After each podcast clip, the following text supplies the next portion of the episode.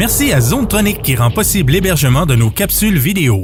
Zonetronic, jeux vidéo et électronique. 88 626 6200. Salut les gamers, c'est Marc d'M2 Gaming et ce soir je vous fais la critique du jeu Dark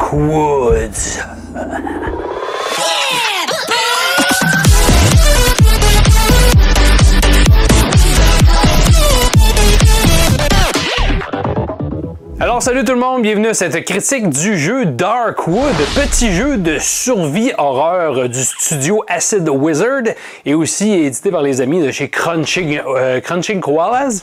Euh, petit jeu qui est sorti le 14 mai dernier, qui est un jeu euh, vraiment pas cher, une vingtaine de dollars. pour ceux qui aiment ce style-là, c'est un survie horreur, un peu gestion aussi. Ça ressemble, moi j'ai trouvé que ça ressemblait peut-être à un genre de mix entre des jeux comme Don't Starve et peut-être This War of Mine, euh, si vous prenez un peu un combiné des deux, euh, vous planchez ça euh, à pas à l'horizontale, mais vous couchez ça, si vous voulez, à plat, et ça vous donne une vue en survol. Puis ça donne un jeu d'horreur ben, même un jeu plus de survie, que je dirais que le gros point positif du jeu, c'est vraiment d'être capable de vous faire avoir peur et de vous créer vraiment une crainte vous. Vous n'êtes pas capable de vous en aller trop loin de votre refuge sans avoir un peu euh, la peur qu'il arrive quelque chose puis que vous fassiez tuer aux 5 secondes, puisque le jeu est assez difficile. Euh, tout de suite, euh, on va commencer avec les points positifs. vraiment, l'ambiance du jeu, si on peut parler vraiment du côté sonore. L'ambiance visuelle, comme vous voyez, c'est assez sombre, c'est assez lugubre, c'est un petit peu. Euh, moi, je trouve que le visuel est peut-être pas nécessairement super beau.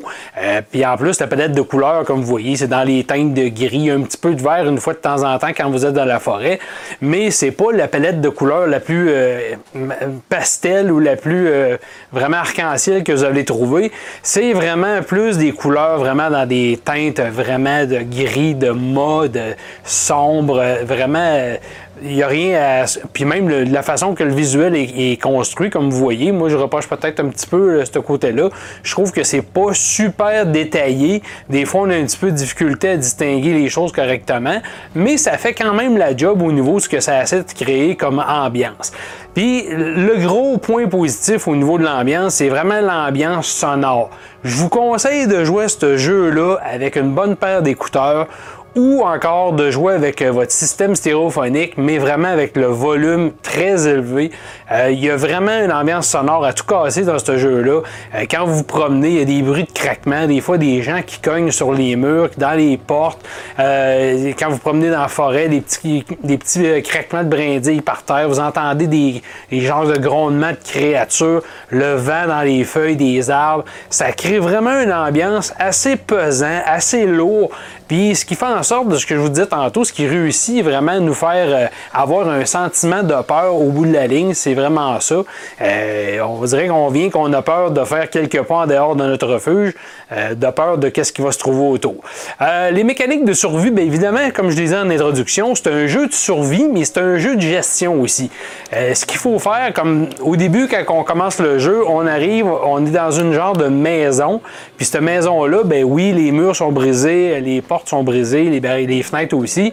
Donc, ce qu'il faut faire le plus rapidement possible, c'est trouver des ressources autour en explorant un petit peu autour de la maison et dans la maison, les meubles, les choses comme ça. Récupérer des ressources pour être capable de reconstruire des portes, reconstruire euh, les fenêtres, barricader les fenêtres si vous voulez, puis faire en sorte de sécuriser cet endroit-là pour que ça devienne notre refuge, pour qu'on soit capable de passer la nuit puisque le but du jeu, c'est vraiment de passer le plus de jours possible en restant en vie. Donc oui, euh, à chaque fois qu'il arrive une nuit, parce que c'est la nuit qui fait vraiment peur dans le jeu, euh, c'est là que vous allez avoir besoin de votre refuge, puis que votre refuge soit vraiment top-notch, que vos portes soient vraiment, euh, vos fenêtres soient barricadées, que vos portes soient solides, puisque les créatures peuvent venir euh, proche de maison et peuvent défoncer les fenêtres, peuvent défoncer quand même vos barricades s'ils sont pas assez fortes.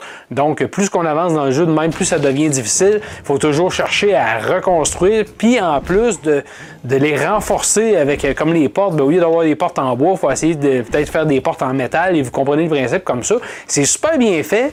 Puis encore une fois, ben, vu que les ressources sont assez limitées, il faut toujours chercher à aller plus loin autour dans les environs pour aller découvrir autre chose, puis à ce moment-là, découvrir plus de ressources encore ça devient difficile. Euh, comme je l'ai dit, c'est dur parce que Christy, on a peur d'aller trop loin, plus loin de, notre euh, campement principal, euh, parce qu'on a peur de se faire prendre par la nuit, on a peur de manquer de temps. Donc là-dessus, c'est super bien joué. Moi, j'ai super beaucoup aimé ça.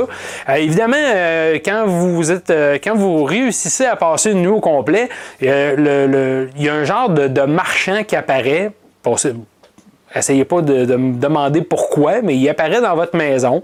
Euh, et lui, euh, il a le droit d'être là.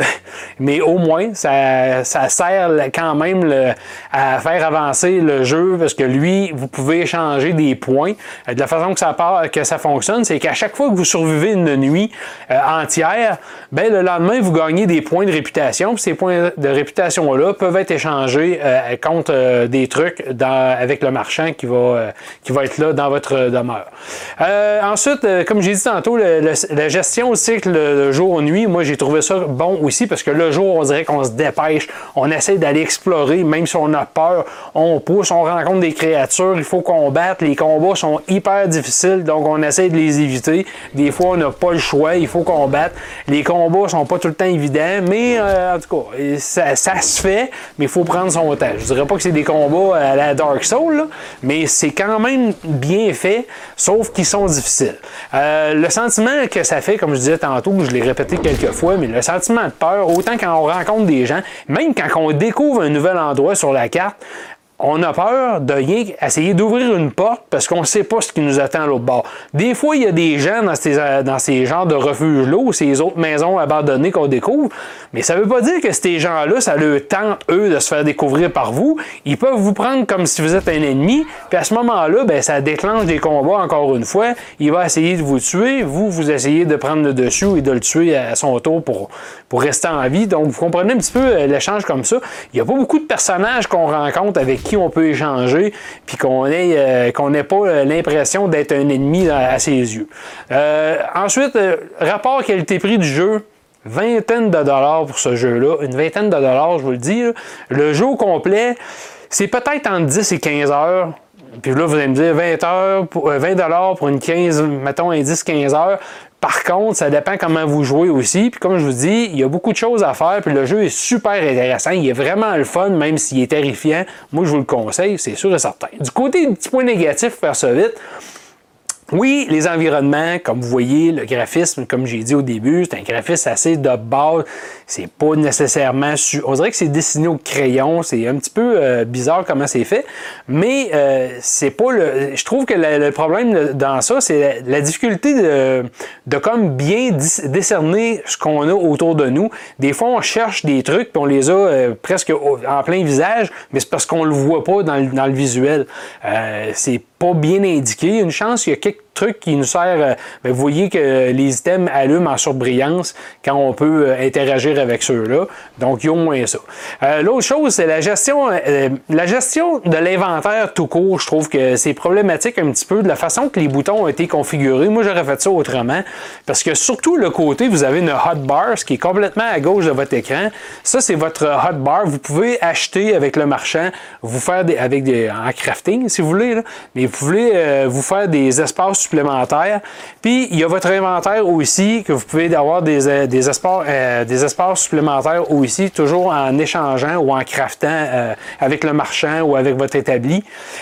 mais ça, ça devient problématique parce que c'est un peu comme dans Heartward, ce que j'avais déjà expliqué pour ceux qui ont, qui ont vu notre critique de Heartward. c'est que la hotbar, c'est comme si c'était votre poche immédiate sur vous, ce que vous pouvez utiliser tout de suite, tout de suite. Tandis que l'autre, c'est comme votre sac à dos. donc, euh, si vous voulez utiliser des choses rapidement avec euh, les boutons euh, comme en, Quick Select, ben, il faut absolument que ça soit dans votre hotbar. Puis ça, ben, je dirais qu'il faut choisir ça. Puis même la sélection de ce que vous avez là, c'est pas tout le temps évident quand tu es en train d'essayer de te battre contre des ennemis qui sont déjà difficiles, d'essayer de sélectionner ou de te guérir parce qu'il faut que tu changes ton onglet pour changer de l'arme à prendre, mettons, un pansement et vice-versa. c'est pas tout le temps évident, ça se fait pas comme vous voulez. Puis automatiquement, si vous désélectionnez votre arme, ben, vous ne l'avez plus, donc vous êtes euh, ouvert à manger des coups de votre ennemi. Donc ça, euh, je trouvais que ça aurait pu être euh, peut-être attitré différemment sur la manette, qu'on aurait pu faire des shortcuts justement avec les boutons, peut-être d'une autre façon. En tout cas, à mon avis, moi, j'aurais trouvé que c'était, ça aurait été peut-être mieux comme ça que de la façon que c'est présentement au niveau de la configuration. le dernier, dernier petit point négatif, l'histoire l'histoire, vous allez commencer le jeu, vous comprenez pas trop, parce que même dans l'introduction du jeu, euh, dans les 15-20 premières minutes, euh, c'est pas très compréhensif, euh, compréhensible ce qui se passe. Euh, ça va changer à un moment donné. Vous allez être dans une maison, vous allez vous faire tuer, vous allez réapparaître comme si vous auriez rêvé à quelque chose. Là, il va y avoir oh, une autre chose qui se passe. Puis de là à tout le long, parce que le long, on essaie de comprendre c'est quoi l'histoire, puis on le sait pas. On essaie juste de passer au point A au point B. Il n'y a pas vraiment. Le jeu en passant là, ne vous tient pas par la main, mais pas du tout. Aucun temps, vous n'avez presque pas d'aide, même sur la carte.